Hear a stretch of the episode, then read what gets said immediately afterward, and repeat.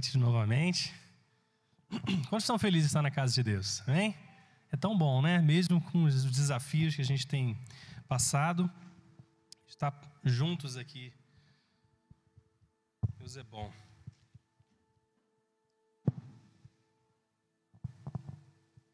Vamos estar orando. Feche seus olhos. Pai, muito obrigado por estarmos na sua casa nessa noite, pelas suas promessas, pelo, por aquilo que o Senhor liberou sobre nós nessa noite já. Através desses louvores, enquanto te adorávamos, o Senhor já tocou os nossos corações, já nos deu a oportunidade, o privilégio de estarmos na Sua presença.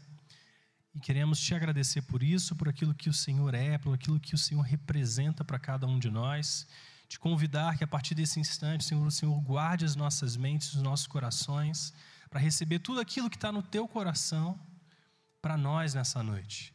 O Espírito Santo tem acesso, nós silenciamos toda a voz de distração, tudo aquilo que nos impede de absorver aquilo que o Senhor deseja falar a nós. Nós te agradecemos, Pai, nessa noite, em nome de Jesus. Amém.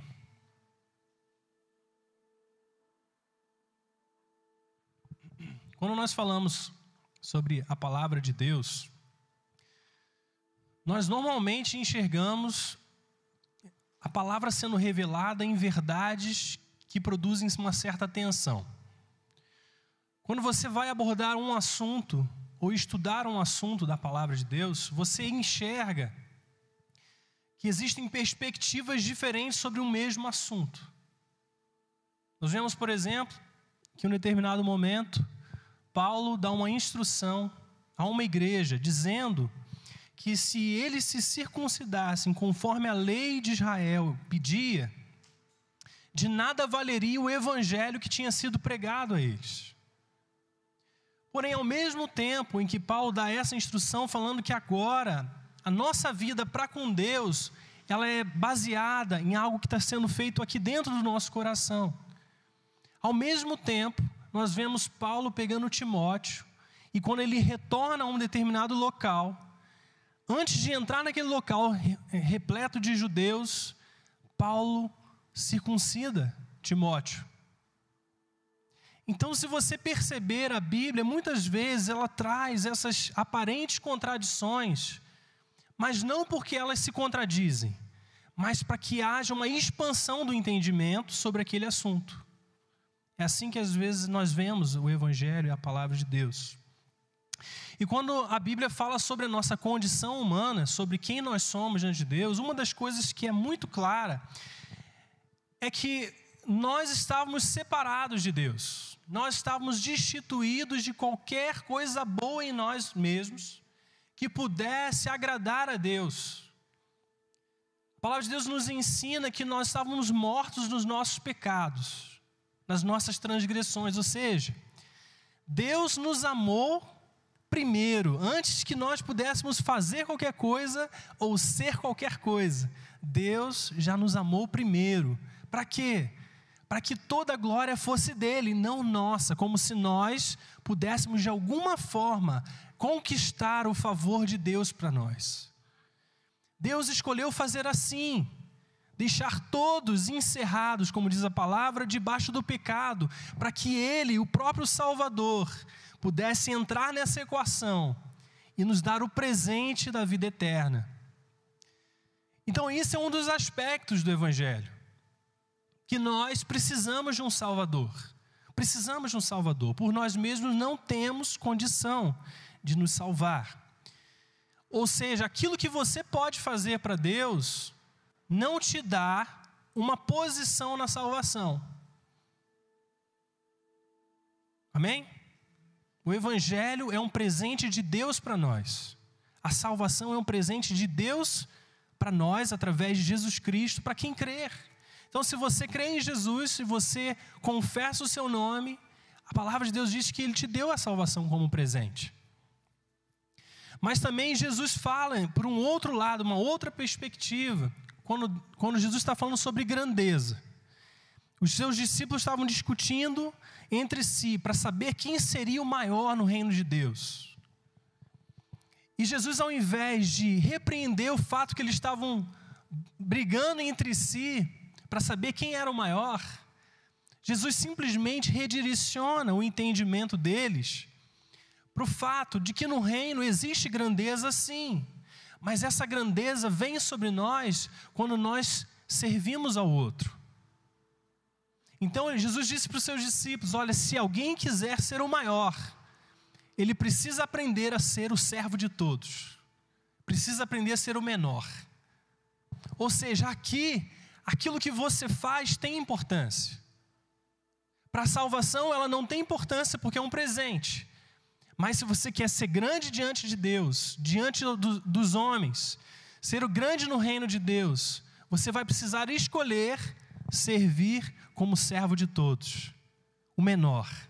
Porque assim no reino de Deus você cresce, você alcança essa grandeza. E aí nós chegamos nesse ponto, que é o tema dessa mensagem, que é o assunto dessa mensagem. Existem servos de Deus que precisam ser lembrados que são filhos de Deus. E existem filhos de Deus que precisam ser lembrados que são servos de Deus. Essa é uma das verdades, uma das realidades da, da palavra de Deus que está, que está em intenção. Porque às vezes nós podemos viver tão aquém, tão à parte da maneira como Deus nos enxerga, que nós vivemos apenas como servos.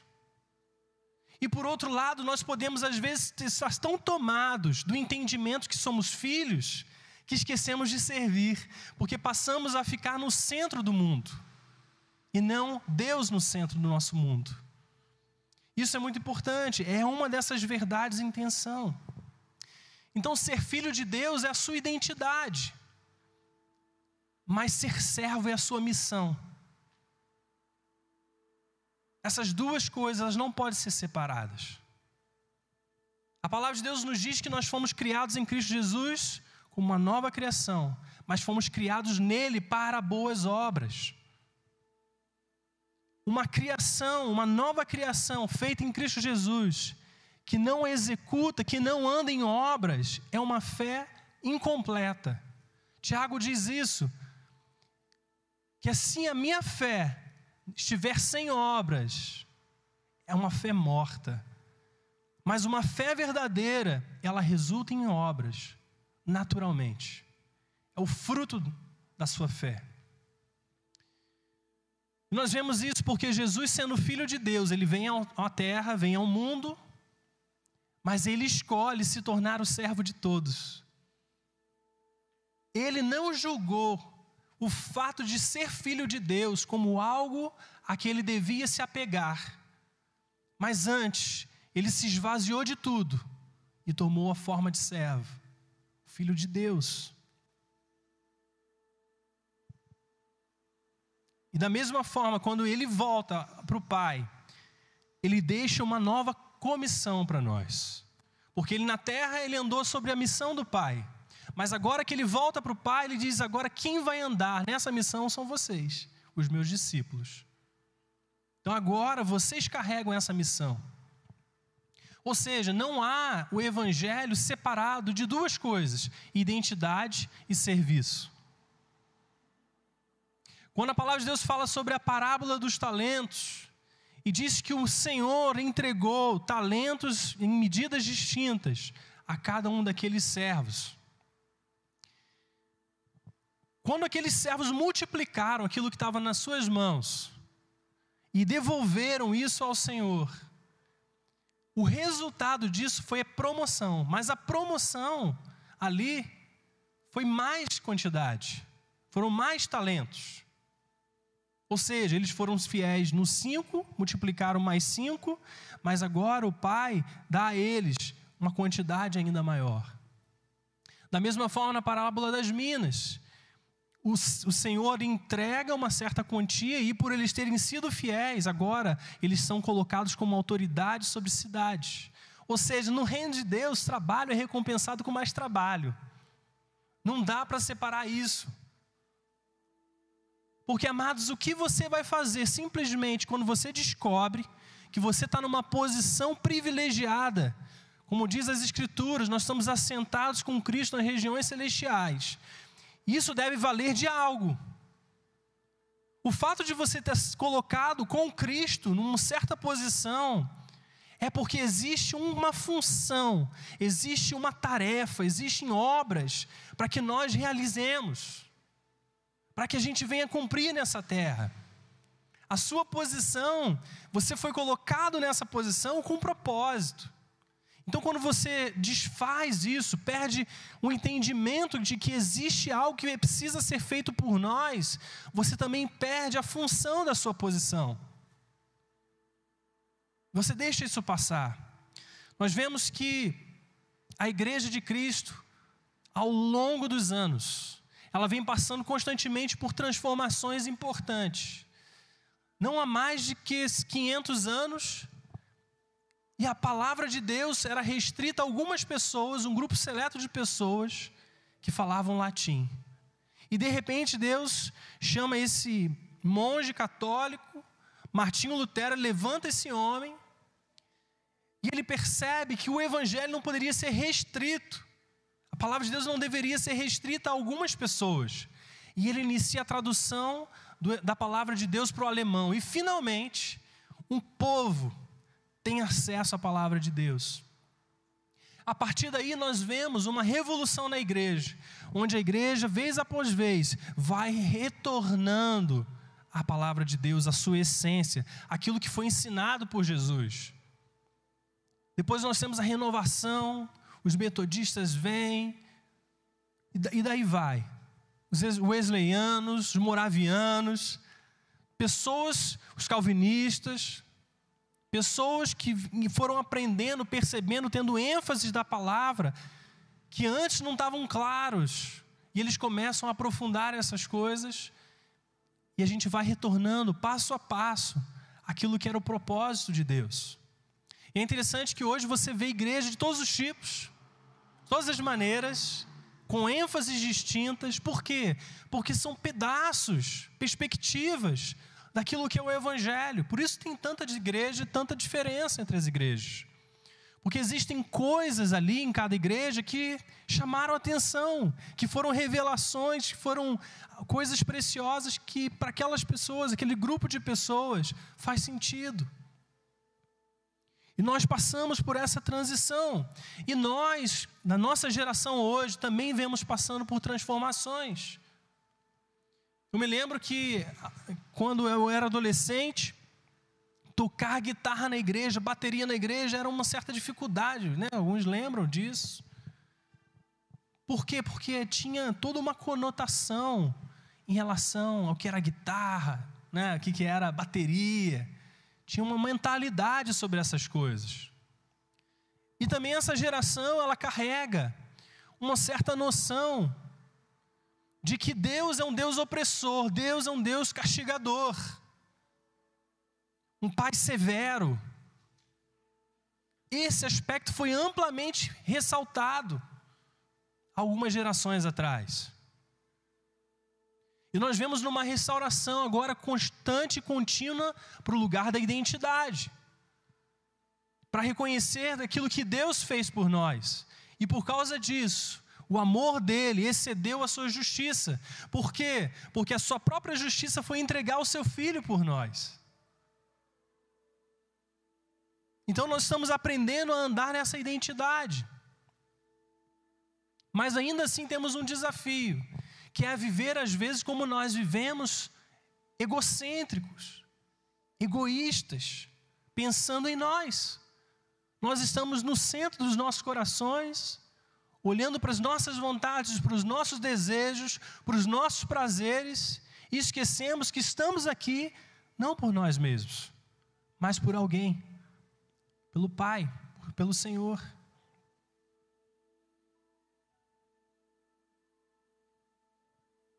A pergunta que eu quero te fazer nessa noite é que você reflita, uma reflexão. Por qual motivo Deus me colocou na posição que eu estou, como filho? Para qual objetivo? Para qual propósito? Porque se você creu, você foi introduzido à família de Cristo. Você agora está debaixo dessa identidade. Para qual motivo? Por qual razão? Entende? E isso precisa estar diante dos nossos olhos.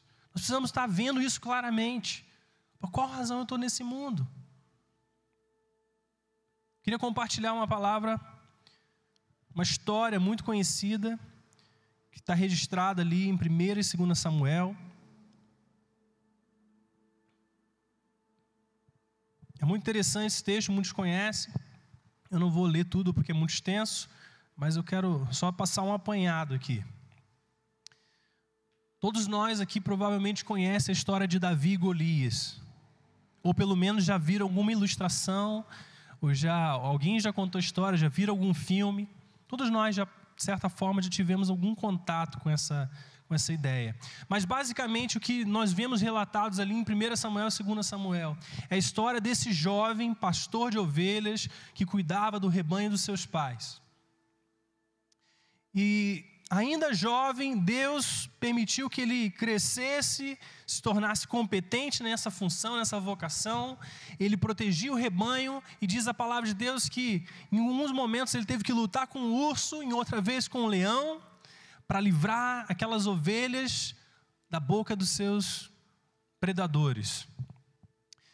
E quando esse jovem ouve que seus irmãos estão numa guerra contra os filisteus, ele vai até eles para saber notícias.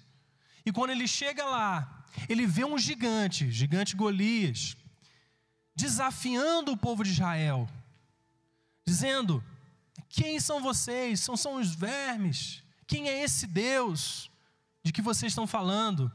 E Davi, ao ouvir aquelas afrontas, aqueles insultos feitos a Deus, ele toma isso de forma pessoal. Assim, eu preciso fazer alguma coisa. Eu não posso tolerar o que estão sendo falado sobre Deus. E ele vai e pede ao rei Saul a permissão para enfrentar aquele gigante. E ele vai. E ele vai ainda um jovem, o gigante acha que é uma brincadeira quem é você para vir contra mim com pedras? Mas com o poder de Deus, Davi vence aquele gigante. E aquele gigante cai aos pés, aos seus pés. Mas aí vemos que por causa disso, Davi obtém favor diante do rei, do rei Saul. Saul passa a considerar Davi como alguém, como filho. E por causa disso, por causa das suas vitórias que passam a acontecer, Davi, o rei Saul entrega para Davi um comando de um exército de mil, de mil soldados. E começa a colocá-lo numa posição privilegiada no seu exército. Mas quando Davi retorna das suas vitórias, o rei Saul ouve o povo cantando uma música que dizia, né, o rei Saul venceu os seus milhares, ou suas centenas, não me recordo exatamente. Mas Davi venceu seus milhares de milhares. Né? Ou seja, Davi teve aparentemente mais êxito que o rei. E o rei, ao ouvir isso, ele se enche de inveja, de ciúmes, de alguém que estava lutando as suas guerras. Né? E segue a cronologia. E a partir daí, Saul passa a perseguir Davi e querer a sua morte a qualquer preço. E por vezes pega sua lança e lança contra Davi, tentando matá-lo. E daí segue a, a, a narrativa da, das Escrituras sobre isso. Mas o que acontece ali é que, de repente, um dos filhos de Saul, chamado Jonatas, ele se torna um grande amigo de Davi. E ao se tornar um grande amigo de Davi, ele começa a proteger Davi dos ataques do seu pai. Chega um determinado momento, quero ler com vocês, está ali em 1 Samuel, capítulo 20, do versículo 14 ao 17. 1 Samuel 20, 14 a 17.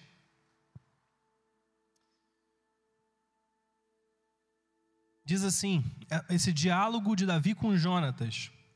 Jonatas diz para ele: Se eu continuar vivo, mostre a lealdade do Senhor a mim. Mas se eu morrer, jamais deixe de mostrar a sua lealdade para com a minha família. inclusive quando o Senhor eliminar da face da terra todos os inimigos de Davi. Assim, Jonatas fez uma aliança com a família de Davi, dizendo: Que o Senhor chame os inimigos de Davi para prestarem contas. E Jonatas fez Davi reafirmar o seu juramento, por causa de sua amizade por ele, porque ele havia se tornado seu amigo leal porque ele havia se tornado seu amigo leal. Então, nesse momento, Jonatas faz uma aliança com Davi. Ele sabe que Deus havia agora ungido Davi para se tornar o próximo rei de Israel. E por causa disso, por causa da sua amizade, ele faz uma aliança com Davi, pedindo: Olha, nunca deixe de mostrar a mim lealdade, por causa dessa aliança que eu faço com você hoje. Se eu estiver vivo, se eu estiver morto, nunca deixe de demonstrar a sua lealdade para com a minha família. Porque um dia, diz Jonatas, Deus vai eliminar da face da terra todos os inimigos de Davi. E eu quero estar do lado de Davi. eu não quero estar do lado né, de, de Saul nesse caso aqui. E passa algum tempo. Nos capítulos seguintes, nós vemos que Saul morre em batalha e também com ele o seu filho Jonatas. E passado mais algum tempo, Davi assume finalmente o reinado de Israel. E quando ele, ele assume esse reinado, agora eu quero ler também com vocês, 2 Samuel, capítulo 9, a partir do verso 1.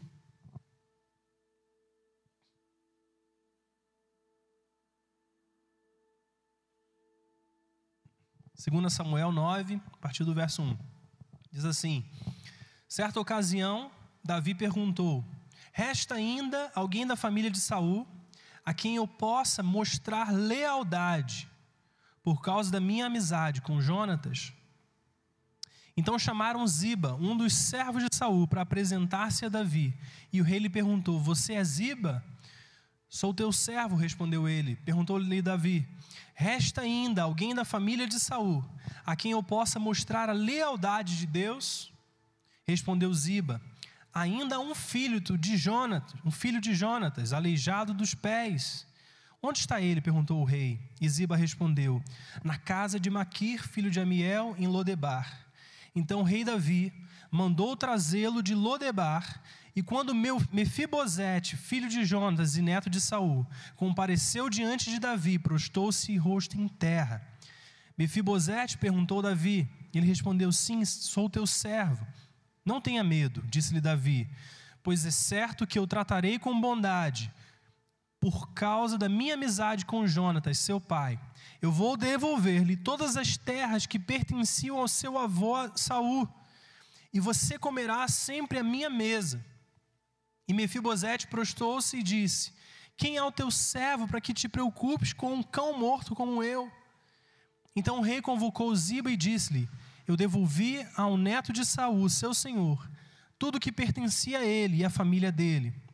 Você e seus filhos e seus servos cultivarão a terra para ele. Você trará colheita para que haja provisões na casa do neto do seu senhor, mas Mefibosete comerá sempre à minha mesa. E Ziba tinha, tinha 15 filhos e 20 servos. Então Ziba disse ao rei: O teu servo fará tudo que o meu rei, meu senhor, ordenou. E assim Mefibosete passou a comer à mesa de Davi, como se fosse um dos seus filhos. E Mefibosete tinha um filho ainda jovem, chamado Mica. E todos os que moravam na casa de Zita tornaram-se servos de Mefibosete. E então Mefibosete foi morar em Jerusalém, pois passou a comer sempre à mesa do rei, e era aleijado dos pés. Queridos, nós vemos nessa história um exemplo para nós. Nós vemos que é uma aliança que foi feita com Jonas, entre Jonas e Davi, de que Davi deveria demonstrar lealdade à sua família, a família de Jonatas. Nesse momento, após a morte de Saul e com Davi sendo rei, ele chama um dos servos de, de Saul e pergunta: existe ainda alguém, um filho, um parente, alguém da casa de Saul para que eu possa demonstrar lealdade a ele? E aí trazem esse esse homem chamado Mefibosete, aleijado dos seus pés, havia ficado aleijado, porque quando Saul morreu, a sua ama foi pegá-lo ainda bebê, e ela deixou o neném cair. Mefibosete cair, e por causa disso ele se aleijou.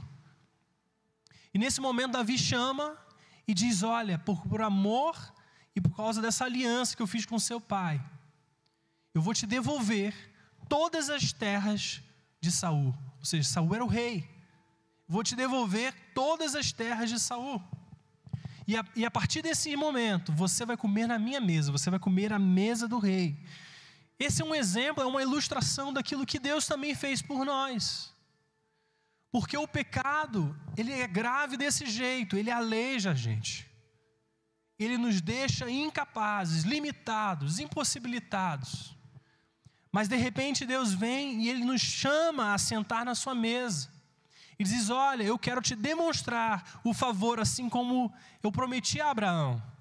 Porque lá atrás, Deus fez uma promessa a Abraão dizendo que abençoaria sua descendência, e isso se cumpriu em Jesus Cristo. Agora, toda a descendência de Abraão se tornou nós, né? Nós somos descendência de Abraão em Cristo Jesus. E nós recebemos esse favor de Deus e fomos colocados à sua mesa, a mesa do rei. Só que essa história ela não para por aqui. Embora muitas vezes tenha sido pregado até aqui, ela continua e traz outros, outras lições também importantes. Eu quero seguir lendo ali no capítulo 16. Quero que você entenda que aqui é onde o servo de Deus precisa ser lembrado que é filho de Deus. É quando Deus pega Mefibosete como nós e, e coloca sobre a sua mesa. Aí os servos precisam se lembrar que são filhos. Mas vamos seguir. 2 Samuel 16, no verso 1. Mal Davi tinha passado pelo alto do monte. Lá estava sua espera, Ziba, criado de Mefibosete. Ele trazia dois jumentos carregando duzentos pães, sem bolos de uvas passas, sem frutas da estação, e uma vasilha de couro cheia de vinho. E o rei perguntou a Ziba: Por que você trouxe essas coisas? E Ziba respondeu: Os jumentos servirão de montaria para a família do rei, os pães e as frutas são para os homens comerem, e o vinho servirá para reanimar os que ficaram exaustos no deserto. O rei então lhe perguntou: Onde está Mefibosete, neto do seu senhor? E respondeu-lhe Ziba: Ele ficou em Jerusalém, porque acredita que os israelitas lhe restituirão o reino do seu avô. Então o rei disse a Ziba: Tudo o que pertencia a Mefibosete agora é seu. Humildemente me prostro, disse Ziba, que o rei meu senhor agrade-se de mim. Vamos parar aqui por um instante. Olha o que acontece. Davi está voltando de uma das suas guerras, de uma das suas excursões. E agora, o servo de Mefibosete vem até eles, com guarnições, com alimentos, com montarias, com frutas, pães, etc. E traz isso para o rei. Mas o rei, sabendo que ele era o servo de Mefibosete, ele pergunta: Mas cadê, o, cadê Mefibosete? E agora o servo diz que Mefibosete ficou em Jerusalém para tomar o, o reinado de Davi. Ou seja, para ser restituído o reinado à família de Saul.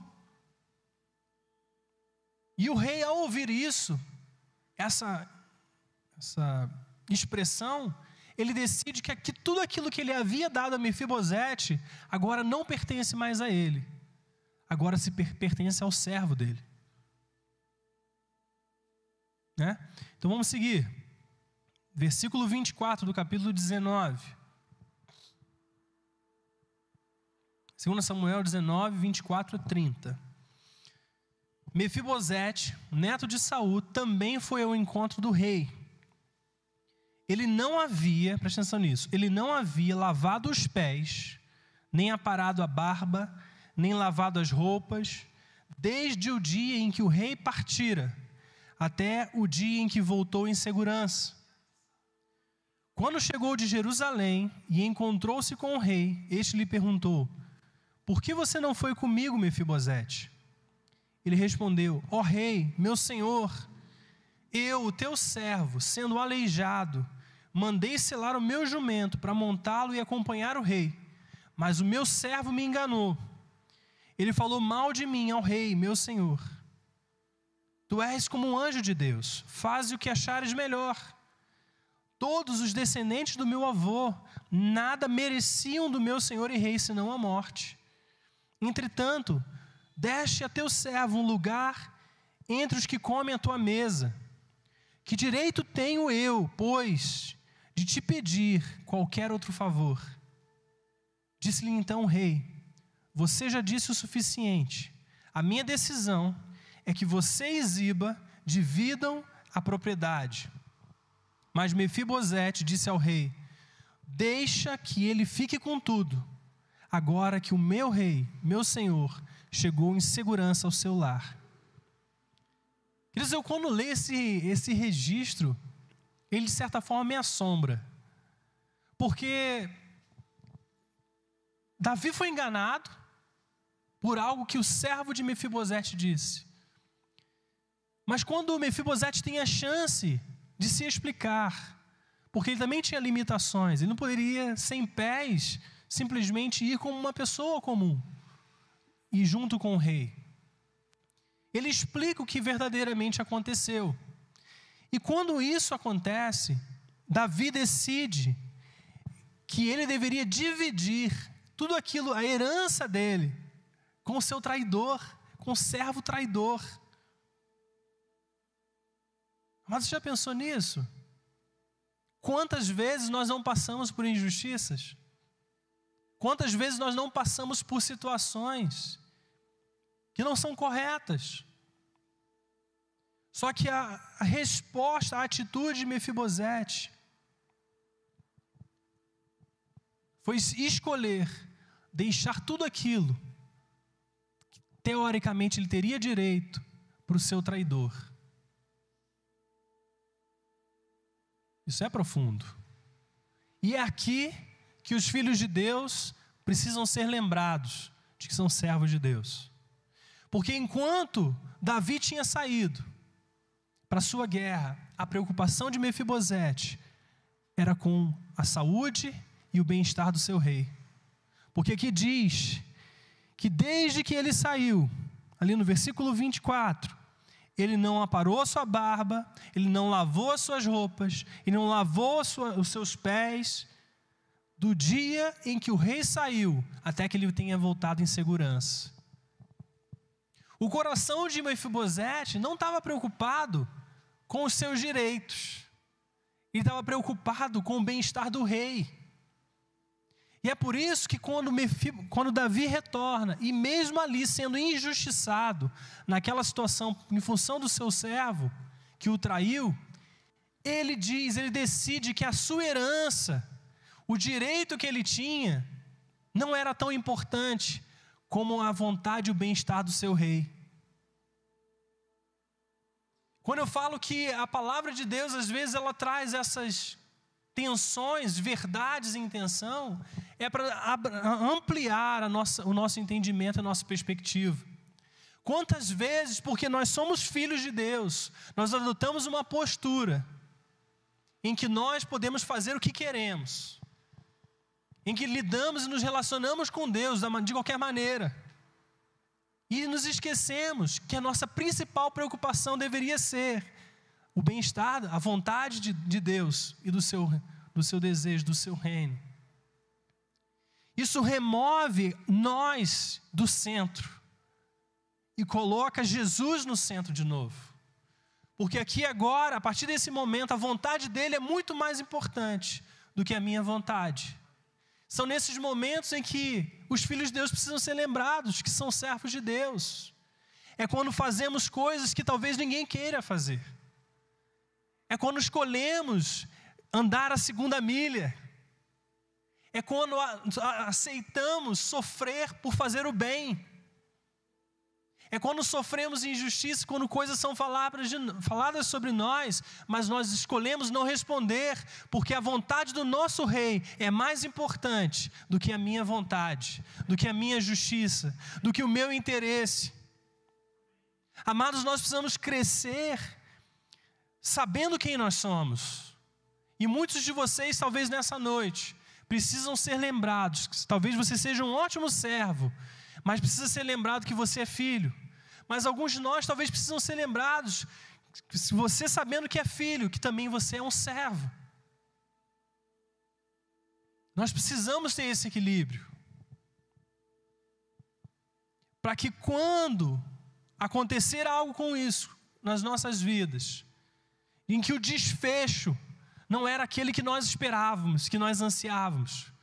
Quando as coisas que nós buscávamos de repente não acontecem como nós queríamos ou gostaríamos. Ainda assim a gente pode chegar diante do rei e falar: "Rei, eu já recebi o maior favor de sentar à sua mesa e comer com, diante do Senhor. Essa herança, essas coisas que o Senhor me deu, se precisar, eu entrego todas elas.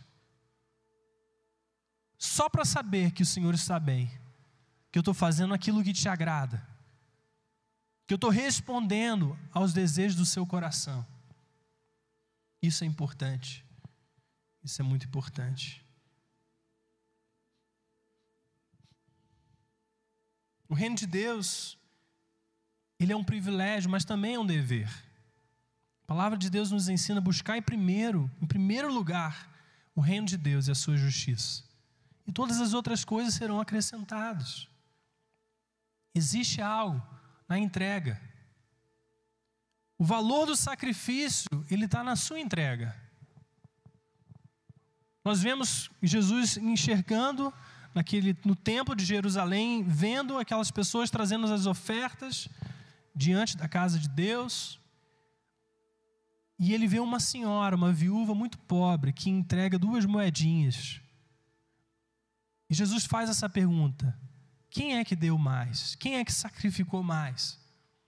Esses que traziam grandes quantias, ou ela que deu apenas essas duas moedinhas? E Jesus explica que ela, a viúva que tinha dado duas moedinhas, tinha feito o maior sacrifício. Por quê? Porque ela dava daquilo que ela tinha, os outros davam daquilo que sobrava. O valor do seu sacrifício, do sacrifício que nós apresentamos a Deus, tem a ver com a nossa oferta, com a maneira como nós entregamos. Não se trata de quantidade, se trata de qualidade. Se trata da sua renúncia, do seu coração em tudo aquilo que você faz. Nós vivemos numa geração que busca por importância, busca por proeminência, busca por fazer grandes coisas. Mas a realidade é que Deus procura pessoas que fazem pequenas coisas com um grande coração. Deus, Ele vê as pequenas coisas do nosso dia a dia, e o que Ele está procurando em nós, não é se nós estamos fazendo uma grande obra, mas estamos fazendo essa obra com um grande coração. Deus enxerga o coração, Deus não se importa com a aparência.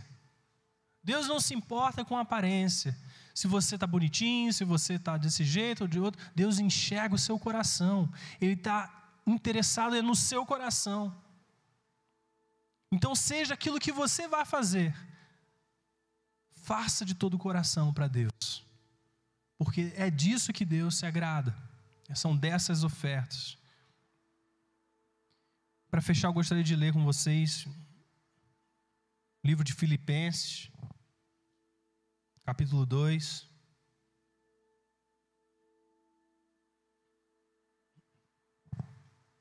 No verso 1. Essa carta aos Filipenses é uma declaração de como Jesus andou nessa terra. E um exemplo para nós. quero ler com você. Filipenses capítulo 2, a partir do verso 1. Diz assim: Se por estarmos em Cristo, nós temos alguma motivação, alguma exortação de amor, alguma comunhão no Espírito, alguma profunda afeição, compaixão, completem a minha alegria, tendo o mesmo modo de pensar, o mesmo amor, um só espírito e uma só atitude. Olha o que ele diz: Nada façam por ambição egoísta ou por vaidade, mas humildemente considerem os outros superiores a si mesmos. Cada um cuide não somente dos seus interesses, mas também dos interesses dos outros. E seja a atitude de vocês a mesma de Cristo Jesus, que, embora sendo Deus, não considerou que o ser igual a Deus era algo a que devia se apegar, mas esvaziou-se a si mesmo, vindo a ser servo tornando-se semelhante aos homens, e sendo encontrado em forma humana, humilhou-se a si mesmo e foi obediente até a morte morte de, de cruz. E por causa disso, Deus o exaltou à mais alta posição e lhe deu o nome que está acima de todo nome, para que o nome de Jesus lhe se dobre todo joelho no céu, na terra e debaixo da terra, e toda língua confesse que Jesus Cristo é o Senhor, para a glória de Deus Pai. Assim, meus amados, como sempre vocês obedeceram, não apenas na minha presença, mas porém muito mais agora, na minha ausência, ponham em ação a salvação de vocês com temor e tremor, porque é Deus quem efetua em vocês tanto o querer quanto o realizar, de acordo com a boa vontade dele. Façam tudo sem queixas, nem discussões, para que venham a tornar-se puros e irrepreensíveis, filhos de Deus, inculpáveis no meio de uma geração corrompida e depravada, na qual vocês brilham como estrelas do universo, retendo firmemente a palavra da vida. Amém. Tende em vós o mesmo sentimento, a mesma atitude que estava em Cristo Jesus, que, embora sendo Deus, não se apegou ao fato de ser Deus, mas se humilhou né, e foi obediente a Deus todos os momentos. Vamos ficar de pé, pedir o Bernardo para pegar aqui o violão.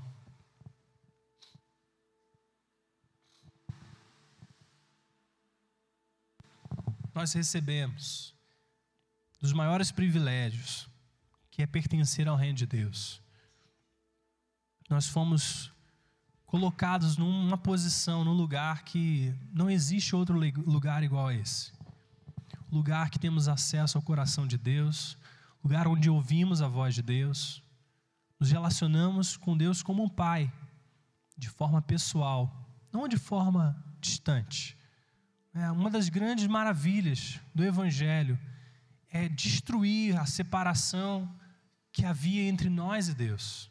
O propósito de Deus para nós sempre foi estar próximo dele, nos relacionar como nós nos relacionamos com o Pai. Termos comunhão, ouvirmos o que o Pai está dizendo, sabe, entender qual é a vontade dele, cumprir essa vontade. Mas muitas vezes nós abandonamos esse lugar e vivemos apenas fazendo coisas para Deus, como se isso bastasse, como isso fosse o mais importante não é o mais importante. O mais importante não é o que nós fazemos, mas com quem fazemos. É muito mais importante você estar na presença de Deus com Deus, agradando de todo o seu coração, ouvindo a sua voz, se relacionando com Ele e fazendo todas as demais coisas baseado nisso do que simplesmente viver a sua vida inteira tentando alcançar uma certa padrão, uma certa posição, tentando fazer coisas como se Deus fosse se agradar somente por causa daquilo que você faz. Deus não escolheu dessa forma. Deus escolheu se agradar de nós quando nós não podíamos fazer nada. Ele já disse: Eu tenho prazer em vós. Mas agora que nós entendemos isso, nós precisamos tomar uma atitude, precisamos tomar um posicionamento em relação a isso. E o posicionamento é que na nossa medida, na nossa capacidade, dentro das nossas circunstâncias, dentro das nossas áreas de atuação, Espírito Santo, Deus, o que, que eu posso te entregar? O que, que eu posso, de que forma eu posso retribuir tudo aquilo que o Senhor já tem me retribuído, já tem me dado? E é nesse momento que o filho precisa transicionar do lugar de filho, continuando sendo filho, mas para o lugar em que ele é servo, em que ele realiza uma missão, que ele realiza, ele cumpre uma missão que o pai está dando. Às vezes, com as nossas filhas, a gente está fazendo certas coisas, às vezes no computador, escrevendo, documentando alguma coisa, desenvolvendo algum trabalho, um estudo, e elas se chegam até nós, ou até mim, às vezes falar de mim. E às vezes a Lisa, a Nicole, elas vão, pegam, botam a mão no mouse e começam a, a querer fazer comigo ali. Né? E às vezes eu estou fazendo certas coisas, por que, que você está puxando essa linha assim? Hoje ela fala assim, pai, por que, que você está escrevendo a palavra em inglês. Eu falei, não, filho, papai não está escrevendo a palavra em inglês. Mas você não está fazendo a palavra? Eu falei, não, filho, papai já fez a palavra. Eu estou lendo um livro. Né? Ah, tá bom. Porque o coração do filho é saber o que o pai está fazendo. É estar tá com o pai ali, entende? É estar tá se divertindo. É, o Bernardo estava tocando violão aqui, o Pedro queria estar tá com a guitarra ali junto. Manuel, Pedro um dia. Por quê? Porque é isso que dá prazer coração de um filho. E nós precisamos estar vivendo esse lugar com Deus. Sabe, esse lugar em que a gente se achega ao Pai e se relaciona com Ele. Mas a questão é: o filho que entende o seu lugar, ele quer fazer aquilo que o pai está fazendo. A Liz queria mexer nas minhas coisas porque eu estava fazendo. Manuel estava querendo tocar guitarra porque o Bernardo estava tocando. E a questão é: que, que Deus deseja que você faça? O que, que o Pai está fazendo que Ele está simplesmente chamando? Vem para perto, vamos fazer comigo. Eu sinto que é esse o chamado de Deus para nós nessa noite. Servos precisam ser lembrados que são filhos, e filhos precisam ser lembrados que são servos. Amém? Vamos fechar os nossos olhos, vamos orar. Pai, obrigado pela tua presença nesse lugar. Obrigado porque o Senhor constantemente nos lembra que nós recebemos um favor, assim como o Mefibosete recebeu. Nós fomos colocados numa posição por causa da aliança que o Senhor fez com outra pessoa. Um dia o Senhor fez essa aliança com Abraão, de que abençoaria toda a sua descendência, por amor do próprio Deus. Ele jurou por si mesmo, porque não havia outro nome maior pelo qual jurar. E o Senhor, por causa daquela aliança e por causa de Cristo Jesus, que cumpriu a sua promessa, nós fomos introduzidos a mesa do rei. Nós foi aberto a nós um convite de estar na sua mesa. E agora que estamos, porque cremos em Jesus, porque dizemos sim a Jesus, Senhor, um dia toma a minha vida, toma o meu coração, eu te entrego a minha vida, eu te entrego a minha história. Por causa disso, nós fomos introduzidos nessa aliança. E agora, Pai, nós temos acesso irrestrito ao teu coração acesso ilimitado à Sua presença. Nós estamos aqui como filhos diante do Pai, que sabem que tem um lugar, que sabem que quando precisar, o Pai vai estar lá, pronto a ouvir, pronto a entender aquilo que se passa nos nossos corações. E o Senhor nos ama, o Senhor nos levanta, o Senhor nos resgata, o Senhor nos coloca de pé, o Senhor nos tira do lamaçal e o Senhor nos limpa, o Senhor nos dá novas vestes, o Senhor restaura a nossa vida.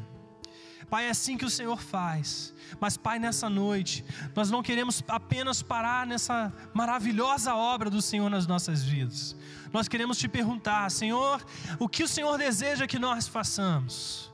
Senhor, o que o Senhor quer de nós? O que o Senhor espera que nós venhamos a realizar?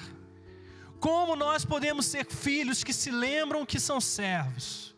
De que maneira nós podemos fazer a diferença nos nossos dias? Espírito Santo, vem nessa hora sobre cada coração, sobre cada mente, sobre cada família, sobre aqueles que nos ouvem aqui, nos ouvem na internet. Ministra aos seus corações. Libera sobre eles a clareza, o entendimento, para que eles venham entender, Senhor, que seja a pequena obra com grande coração, ou a grande obra com grande coração, que o que importa é o coração que entregamos. Que o Senhor venha sobre eles e traga clareza. Talvez sejam pais que precisam se dedicar mais aos seus filhos, precisam sacrificar, precisam ofertar o maior tempo com seus filhos, precisam estar mais presentes, precisam amar mais, precisam se entregar mais. E por causa disso, é isso que o Senhor o chamou, é, são essas boas obras que o Senhor está chamando eles nesses dias. Talvez outros precisam se dedicar aos seus funcionários de uma maneira como não tem, pensar no seu desenvolvimento, pensar em como que os seus funcionários podem crescer, podem avançar. Talvez você seja aquele que está dentro de casa e você precisa cuidar das coisas do seu lar. E talvez o que você precisa é dar mais atenção àquilo que o Espírito Santo está fazendo dentro do, da sua realidade de casa, mais do que as tarefas que você precisa cumprir. Queridos, nesses dias, nós precisamos do Espírito Santo para nos levar, para nos conduzir, para enxergar o que, que Ele está fazendo e fazer também. Pai, por isso eu peço que o Senhor venha sobre nós nessa noite, trazendo a clareza, trazendo a revelação da maneira como devemos andar, para que no final dos nossos dias nós possamos olhar para trás e dizer: Senhor, eu fiz aquilo que o Senhor desejava. Mais do que aquilo, mais do que uma tarefa, mais do que uma obrigação, eu fiz aquilo que o Senhor estava fazendo no meu dias, na minha geração. E Atos diz que Davi foi um homem que cumpriu o seu propósito na sua geração. Eu quero ser, Pai, um homem que cumpre o seu propósito, o meu propósito na minha geração. Por isso o Espírito Santo vai além de nós, vai além daquilo que podemos, vai além daquilo que sabemos e faz muito além, muito além das nossas capacidades, para que no final dos nossos dias as pessoas reconheçam não aquilo que nós fizemos, mas aquilo que um pequeno homem fez com um grande Deus. Espírito Santo, em nome de Jesus, libera sobre nós nessa noite, da graça, da autoridade, do entendimento, do favor, para que saiamos daqui renovados, fortalecidos na força do teu poder, reconhecendo que o Senhor é fiel, reconhecendo que o Senhor é amoroso, reconhecendo que o Senhor está presente e que o Senhor está no lugar do centro das nossas vidas. Em nome de Jesus, Pai, essa é minha oração. Em nome de Jesus, libera sobre cada um de nós a determinação, a força, a capacidade, a habilidade de perseverarmos fazendo a Sua vontade. Essa é a nossa oração, Espírito Santo.